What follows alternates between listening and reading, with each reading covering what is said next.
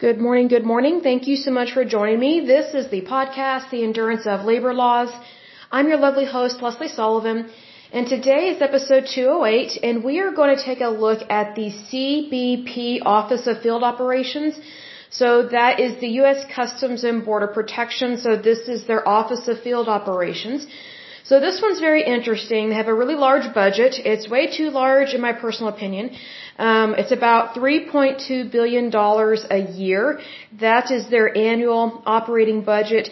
And so basically, Congress writes them a blank check basically for all this money. And I do understand that the U.S. Customs and Border Protection is very important. But I think spending $3.2 billion per year for this is ridiculous. I, I think that's overspending and I don't think our money is being spent well. So that is a concern for me. Um, but it says here the Office of Field Operations, also known as OFO, is a federal law enforcement agency within the U.S. Customs and Border Protection. Um, they are responsible for managing the United States Customs operations at 20 field operation offices, 328 ports of entry, and 16 pre-clearance stations in Canada, Ireland, and the Caribbean. It is headed by an executive assistant commissioner. The OFO directs the activities of more than 27,000 employees, including more than 22,000 officers and agricultural specialists.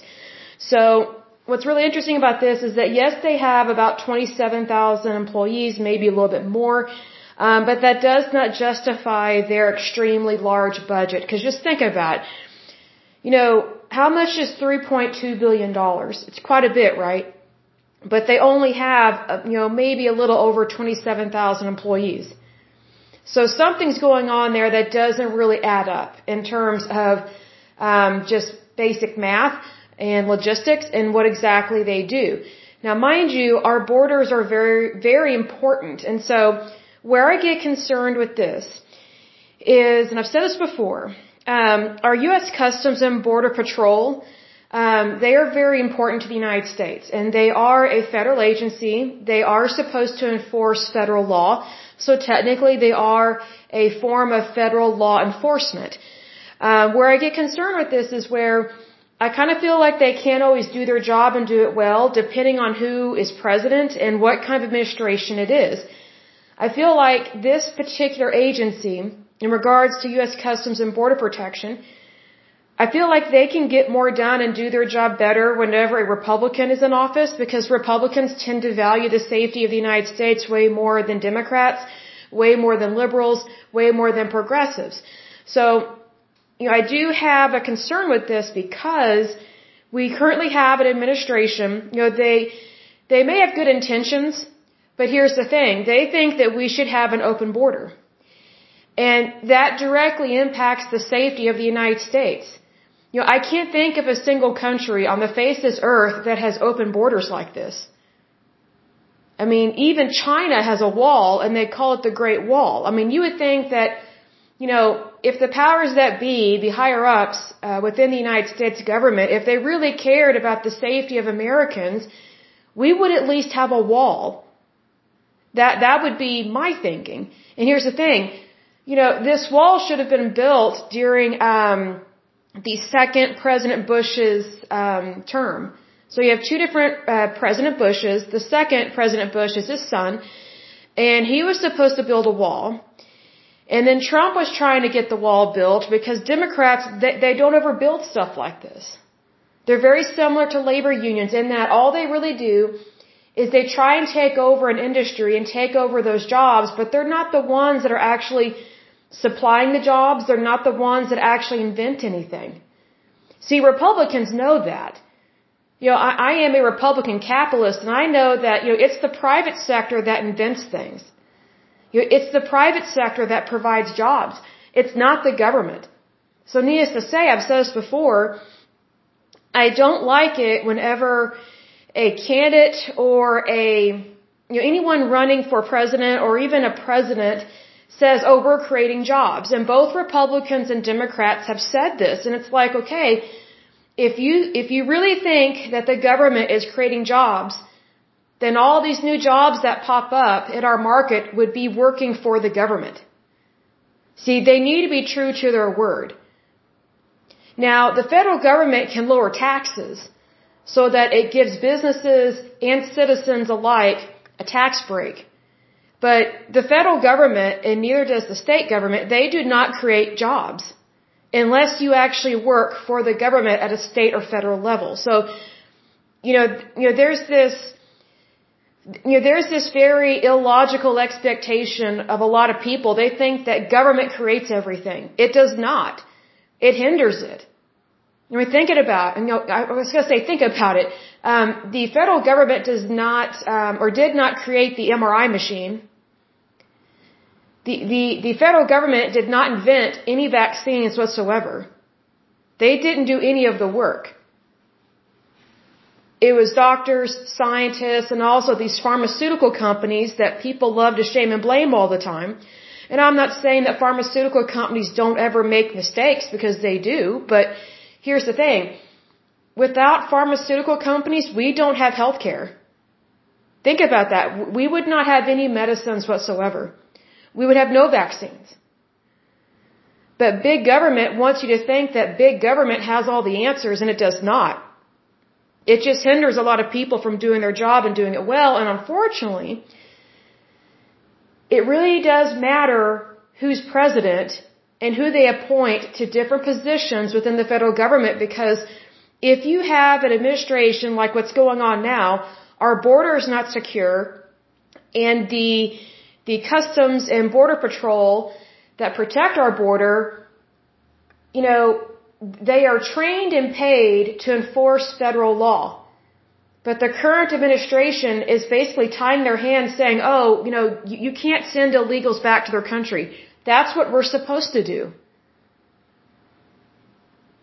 So, you know, I definitely understand where they're coming from because nothing would be more frustrating than to be trained at a job that you love and you want to do your job, you want to do it well. And then, you know, people way above you tell you, no, you can't do your job, but then they complain that you're not doing your job. you know, it's just, I don't agree with setting people up for failure. That, that is exactly what is happening here. So it really does matter who is president and also what party they're from and, and you know, basically what is their platform? What are their promises? What are they saying they want to do for the United States? Because me personally, I'm all for protecting our border. We need more protection at the border.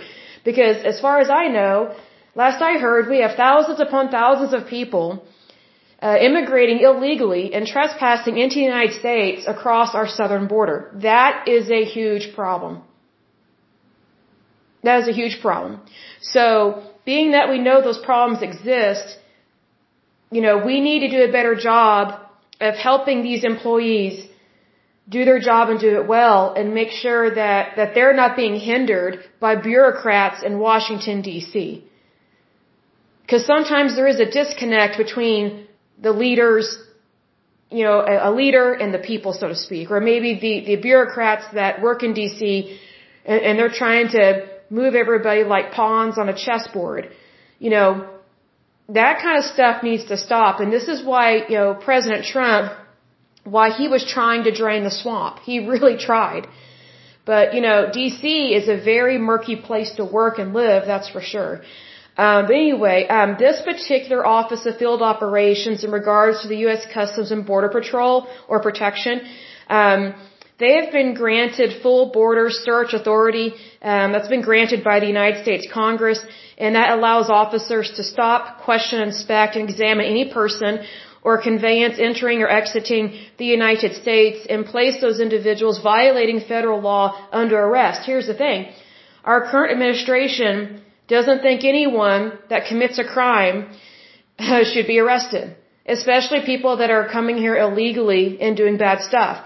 So basically we have law enforcement that they're trained and paid to enforce federal law, but the current administration won't allow them to do their job and they do everything they can to belittle them and to defund them and to limit their resources. What's interesting is that their resources are being limited some way, but yet they're still getting $3.2 billion a year. So if these people are not really being allowed to do their job, what are they doing with all that money? That's where I get concerned with that. Um, I do think their budget should be cut, in, you know, by at least 75%. Um, because I just think, you know, creeping up into the billions I find to be ridiculous. There, there is a way more logical and professional way to secure our borders without using or spending three billion dollars every year. Okay, this is every year that they're spending this, so that is a problem. Um, so also we have ports of entry into the United States, and the personnel that that mans those stations are very much these people here that enforce federal law, if they are allowed to enforce federal law. So that's always a concern there. Um, they are responsible for immigration policy and programs uh, related to the admission and exclusion of aliens. Here's the thing. Um, illegal immigration is not seen as illegal, so that is a problem because it is illegal. It is breaking the federal law. And unfortunately, we have some people um, in our federal government, whether as a senator or a congressman or whatever, they don't see anything wrong with illegal immigration and they use all these excuses like, well, you know, is it right to separate a child from their family at the border? Well, yes it is. And also, if you don't really want to separate them, then send them all back because every single one of them is breaking the law if they are coming here illegally. You know, example of this is AOC. Um, she is a little nutty and I think that's really sad because she actually does have the potential to do a really good job but I don't think she understands the Constitution of the United States. And she doesn't understand federal law, and she doesn't believe that federal law should be implemented and that federal law should be mandated. But, you know, which I find that very interesting because it's like she's against she's against protecting the the safety and security of the United States. But yet she agrees with federal law intervening, or not intervening, but interfering with people's lives, especially you know, in regards to taxes and Obamacare and things like that, but yet she's against federal law being implemented and practiced at the border. That's a, you know, to me that just doesn't make sense because I would think that if you are for federal law, then you would be for all of them, right? I guess not with her. So th- that's kind of, that's why you have to be careful who you elect into these different offices, you know, within our federal government because it very much matters. Because, you know, you know, every once in a while she makes a good point, but, you know, the fact that she's so ignorant and uneducated and doesn't believe in the safety of the United States, I just find that to be really weird and bizarre. It just makes no sense to me because, you know, she's not, she's not living at the border. She's not having to deal with this huge amount of, you know, illegals coming in, coming into the country. And what I find interesting is that, you know, she's trying to get her wages raised. And it's like, okay, so you want your, your wages raised, but yet you, you, you think it's okay for illegal immigrants to come into the United States.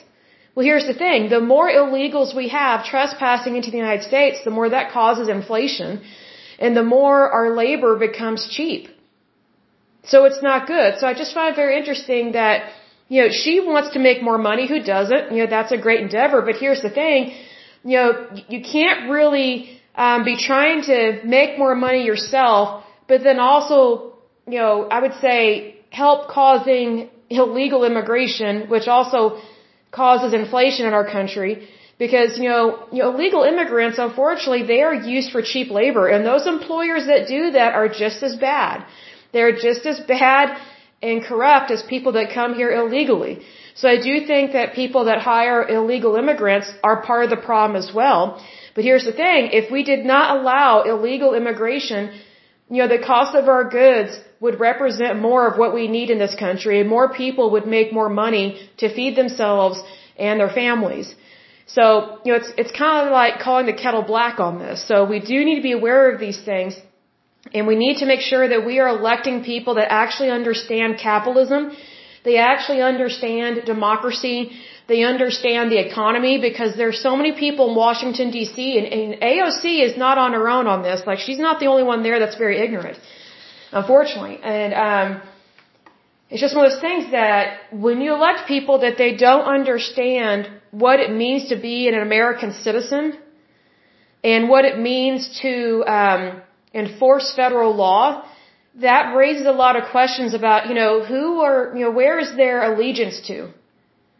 And what's interesting is that, you know, young kids these days, side note, they're not even saying the Pledge of Allegiance anymore in school.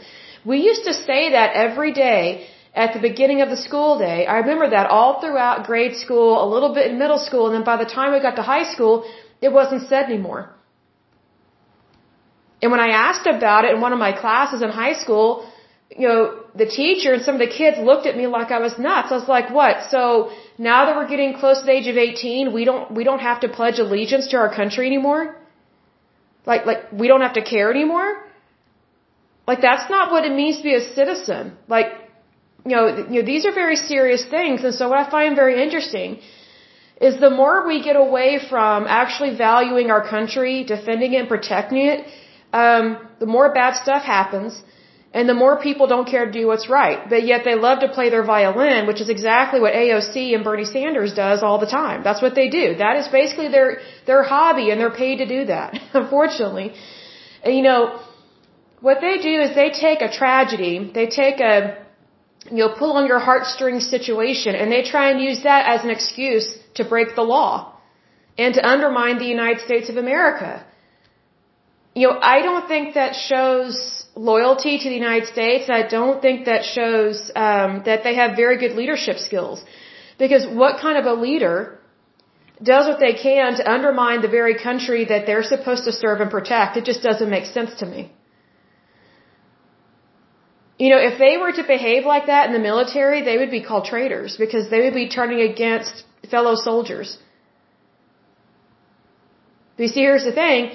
You know, people that think like AOC and Bernie Sanders and Chuck Schumer and, and Nancy Pelosi, they're not the ones that are joining the military and putting their life on the line.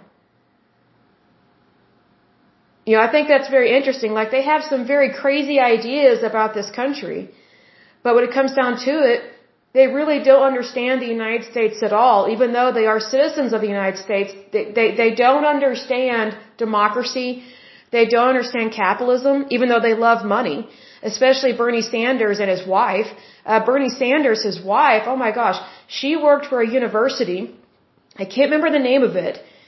But um, she got fired from her job. She was president or something of this university. She ran it into the ground financially. I mean, how stupid is that? She ruined an entire school. You know, here's the thing, you know, socialists and communists, which is what AOC and Bernie Sanders are, you know, they may claim to care about the people, but they really don't. They just want your money. They want the tax dollars. So the way that they get access to your tax dollars, it's very similar to Trudeau up in Canada, where he pulls at the heartstrings, but, but when it comes down to it, you know, they think that the money you earn should go to them and it should go to the government. And that supposedly the government knows more and should be in control of everything, and that's not true because the power is with the people, always has been and always will be. You know, AOC, Bernie Sanders, Nancy Pelosi, and Trudeau, these people are elitist. That's the problem with the elitist. They don't really value other human lives. It's just about them and only the people they care about. Well, here's the thing. That's not the American way. You know, the American way is one nation under God, and being that we are one nation under God, we're supposed to care about each other. And if you really care about someone, then you're not going to use them for their tax dollars, and you're not going to raise the taxes so high that they can't afford, you know, a full tank of gas, or they can't afford eggs, they can't afford milk, they can't afford bread, they can't afford cheese, they can't afford beef, they can't afford sausage, they can't afford bacon. Like these are basic necessities that used to never, you know, they used to never cost this much. And when they did, it was usually um, whenever President Obama was in office, and then when Jimmy Carter was in office. I mean, I think there, there's a similarity there. There's a common thread. Oh, whenever you have a Democrat that doesn't know what they're doing, these things happen. And here's the thing: not all Democrats are bad there there are actually some really good Democrats out there. It's just that they are being overshadowed by some of these crazy liberal nutbags that are just doing everything they can to ruin the economy in the United States. And the way that they ruin the economy in the United States is they help agencies like the one we just talked about that spends 3.2 billion dollars. They they grow these federal agencies and then the bigger these agencies get, the more it shrinks the private sector. But yet without the private sector, these agencies, you know, won't have any money. See, that's the problem. Do you want your, do you want your government to be big or small? See, here's the thing. The larger your government gets, the smaller your economy gets. The larger your economy gets, the smaller your government gets. This is why people, you know, this is why people need to be, you know, Republican capitalist. Because you have more opportunity to succeed as a Republican capitalist. You know, the bigger your government gets, the more difficult it is to earn a living. Because more and more of your money goes towards, you know, the federal government and to these federal agencies that don't always really care about people and they don't always do what's right, unfortunately. And they cannot stand being audited and they get offended. Oh, how dare you audit me? That's basically what happened with the DOD, yeah, the Department of Defense. And you would think our military, you know, whenever I was researching about the Department of Defense, this is just a side note, I was really shocked at the lack of ethics and morals and values within that department, within that agency, because, you know, you know, for the most part, you know, I have a very high opinion of the military. But then when you see how it's being led and these higher ups are totally sucking us dry of our tax dollars and they're funneling it to these to these federal agencies, it's, I'm like, how is that any different than like a what's it called a, a multi what's it, a multi level um, pyramid scheme? How's that any different than than some of these types of businesses that are seen as unlawful in the private sector? But yet when the federal government does it, it's seen as legal. I have a big problem with that because that's not the American way. It's not the Christian way, and it's not ethical. Like, I, I wish the Department of Defense and all of these federal agencies that are spending billions and billions of our tax dollars, I wish they would just say it like it is. We want your money and we're going to spend it. I wish they would just be honest about it. You know, just admit that they're crooks. I mean, really, I mean, I just wish that they would, you know, I just wish they would be honest. Just say it like it is. You you just admit that they run their agency almost like a used car dealership. Sometimes they speak out of two, you know, both sides of their faces because they're two-faced all the time. They don't want to do an audit. They get offended. And they pretty much don't respect anybody else's authority because they think they are the authority and they think they are above everybody else. And guess what? They're not. See, a lot of these federal agencies, unfortunately including this one, they think they're too big to fail. They act like these stupid banks or the United Auto Workers Union. No one is too big to fail. No one. See, here's the thing. Whenever someone thinks they're too big to fail, that tells you right there they have a problem with greed and ego. And those two problems are pretty large. They're, they're pretty serious. Because I would think the larger your agency gets, the more you would want to do audits. And you should probably do them every year, if not twice a year, if not quarterly. Because the more responsibility you have, guess what? The more you are responsible for and the more you are held accountable to what you have been entrusted with. See, unfortunately, with this agency, the CBP Office of Field Operations, their annual budget, meaning monies that they're just given willy-nilly by the Congress, annually they're given $3.2 billion, if not more. I find that to be ridiculous. Do you know how many veterans and homeless people we could help with that money?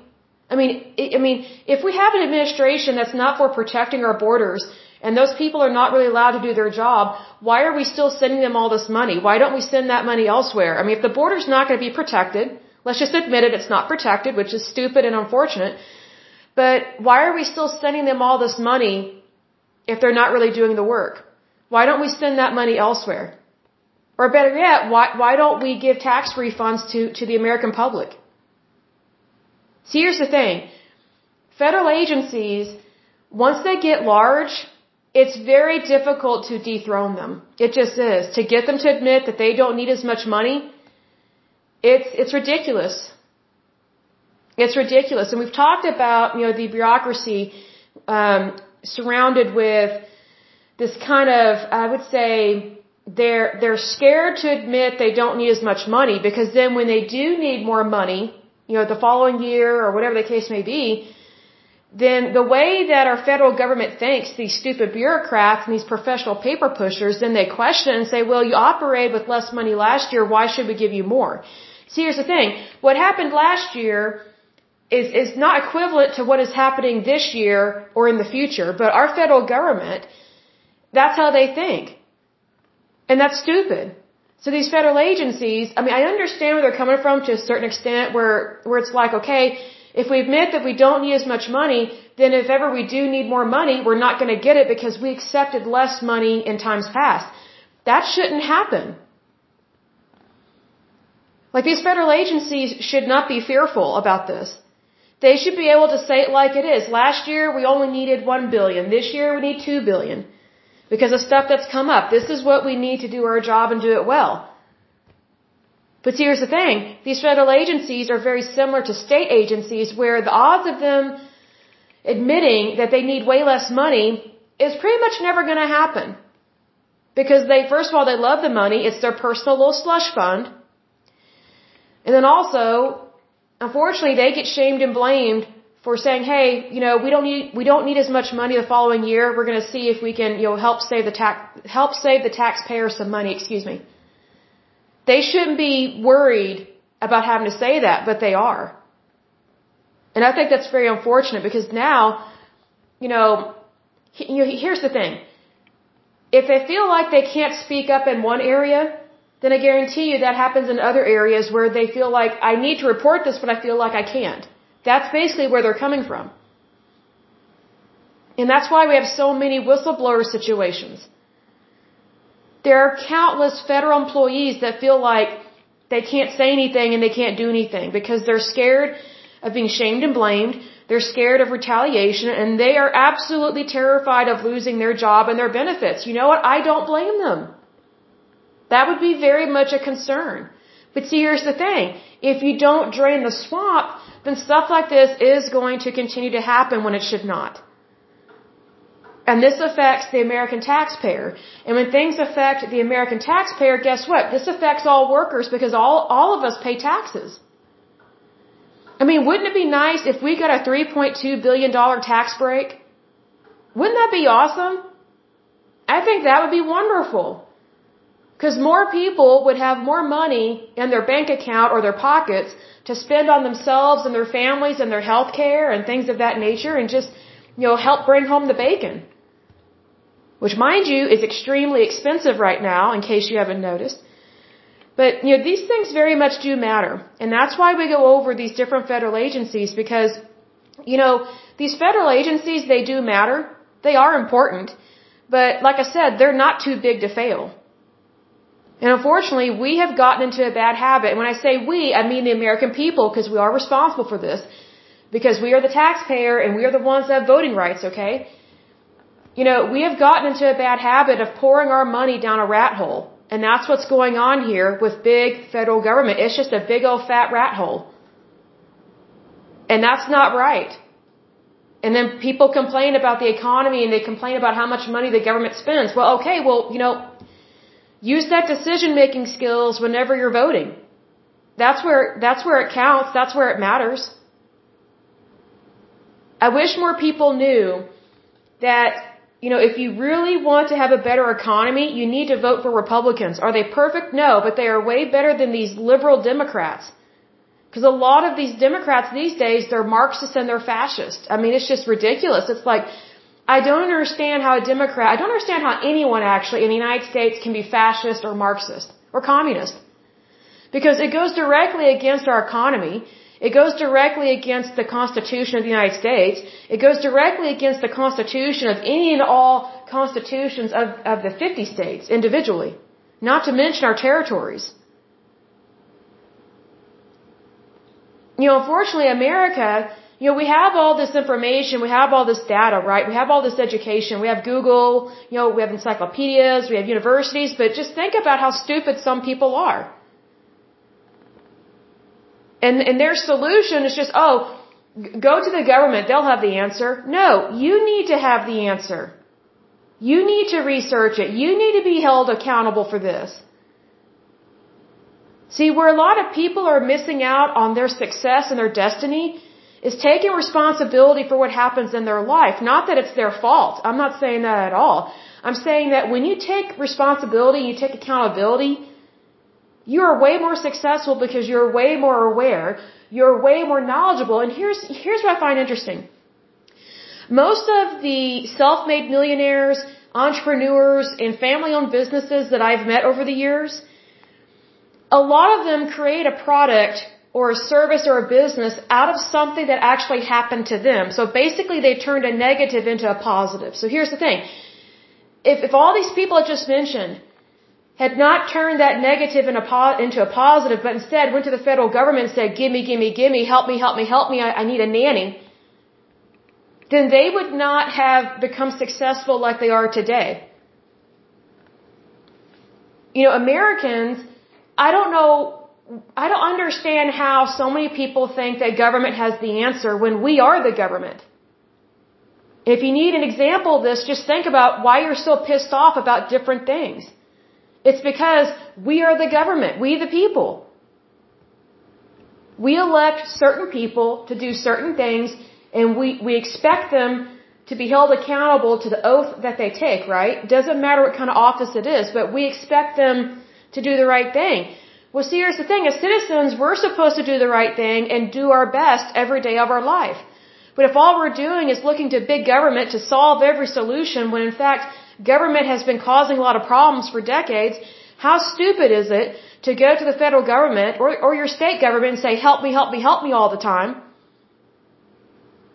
When in fact, you can take whatever was meant for your harm and use it for good. Because, you know, you know, as you know, if you've been listening to this podcast long enough, you know that I'm a born again Christian believer. And I know that whatever the enemy is doing in my life for, for bad, for evil, God will turn it around for good. I've seen that happen in my life so many times. And the more I focus on the goodness of God, the more I don't get, the more I don't get frustrated by this bad stuff the more I, I, I handle it. And sometimes you have to call people out on their shady behavior, and sometimes I've had to do that, and it sucks. I don't like it, but here's the thing. If you don't ever call people out for what they do wrong, they will continue to do wrong stuff. You know, I, I've come across some short videos, and I'll close with this. I've come across some short videos on YouTube. I think it's Steve Harvey. I guess he has a show or something and most of his audience are women, which I find that to be very interesting. And these women are asking him questions, and you can just tell from his facial expression, he's like, how do these women not know the answer to some of this stuff? I mean, it's just like, wow, like, these women, they totally could have answered their own question. And Steve Harvey, he just says it black and white, yes and no. Hey, you know, you know, no means no, or, or have you slapped that person? You know, like, it's just hilarious. And it's just like, we have become so docile, it's unbelievable. You know, the United States, we cannot afford to be docile. We can't do this anymore, folks. We need to wake up, get up, and just do the best we can in our life. You know, that's why I'm not a fan of people going to government for a handout all the time. It's one thing if you actually need it. Like if there's a serious you know, a serious illness or, you know, catastrophe, whatever the case may be. But, you know, there are so many people on disability in these other government programs that, you know, they could easily work a desk job and make like 80 to 100k a year, but they choose not to because they think government should pay their checks.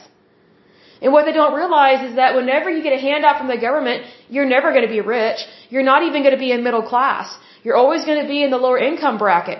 What's the point of being poor when you can at least be earning a middle class income, if not be rich? See, here's the thing. I look at it this way. Whenever you settle for less than God's best, you're not ever going to get the best. Ever. That's why you should always strive for something better. You should always strive for more and be your best. Do everything with integrity. And I say this respectfully to my listeners because I love all of you. Stop thinking small mindedly. Think big. I mean, I, I love what Donald Trump said to his daughter. He said, if you're going to dream, dream big. I think that's excellent advice for young people. And he told her that, I think, when she was a teeny bopper. You know, I don't know hardly any parents that talk like that to their kids. You're already dreaming, so dream big. I think that's wonderful. I think kids need to be told that. And I'm not talking about so-called dreamers or whatever, because dreamers, I'm sorry, you're not a citizen of the United States. So, you can have dreams and everything, but you shouldn't be breaking federal law. That's a problem. Like, I, like I don't care about how tough your life is, what circumstances you come from. Just because you've had a hard life doesn't give you permission to break federal law or any law. Are your dreams important? Yes, but you need to go back to your country and fulfill those dreams. See, what a lot of these so-called dreamers don't realize is that when they left their country, they actually did the wrong thing. They should have stayed and helped their neighbor. They should have stayed and helped their country. They should have stayed and made things better. But instead, they were like, like rats on a sinking ship. They, they left it. No wonder their countries are floundering and are corrupt. It's because the people that actually want to do something with their life took the easy way out, focused on greed, and came here to the United States. And because of some very stupid Democrats, they, they just let these weasels in.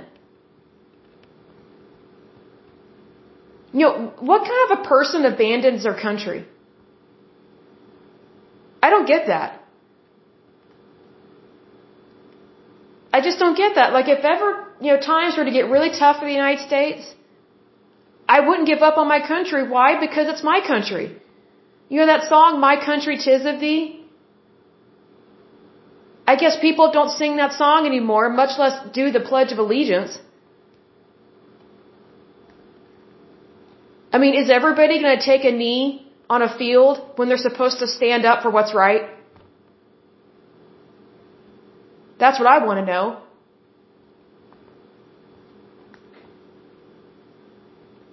You know, I think America, we, we have gotten so far off track, but this, here's the thing, this did not just happen overnight. Just like this $3.2 billion budget for, for this federal agency, that didn't just happen overnight. It grew over time. Oh, we need more money, we need more money, we need more money, we need more money. It's just a broken record. We need more money. Okay, why do you need more money? Why? What's going on in your department that you need this amount of money? We're talking billions of dollars, folks. We're talking billions. And here's the thing. It's your money. It's your tax dollars. See, you know, this is why, how do I describe this? This is why it's very important to be careful who you elect into any public office. I don't care if it's state, local, federal, whatever the case may be, student council, parish council, city council, you know, whatever the case may be.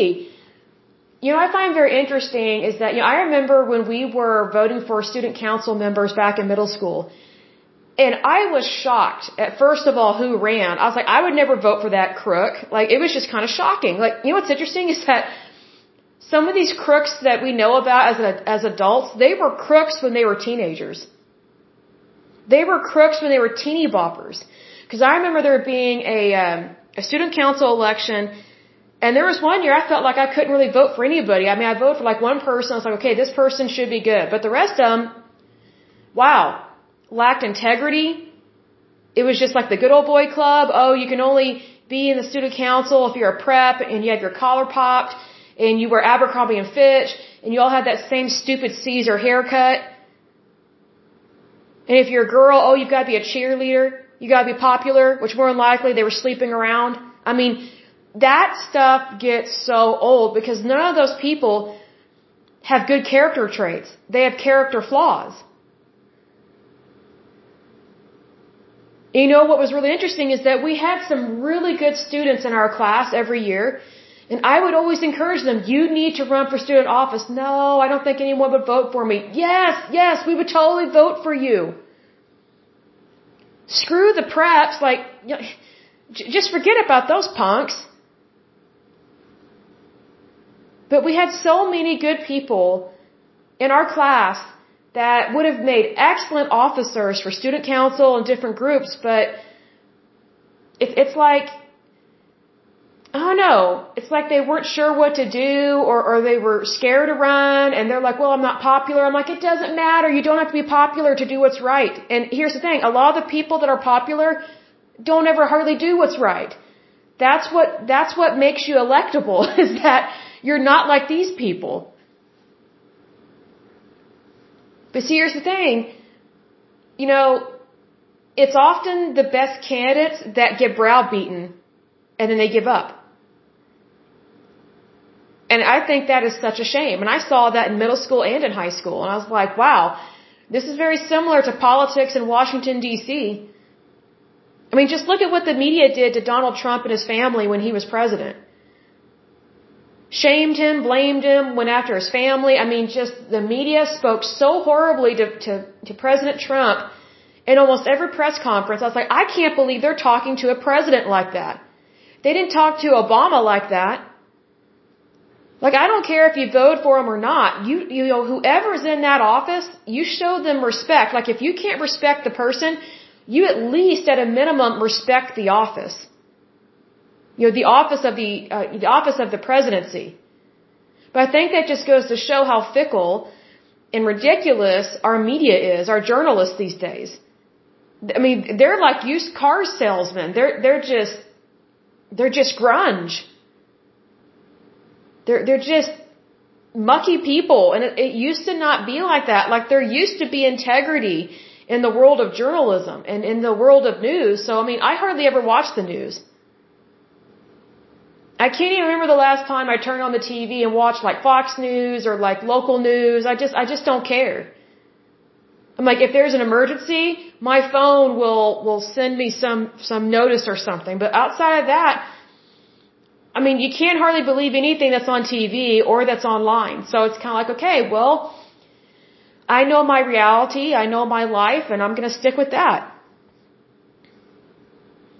And I'll say this, it's important for us to recognize that sometimes our government does the wrong thing. But that doesn't mean you throw the baby out with the bathwater, as they say.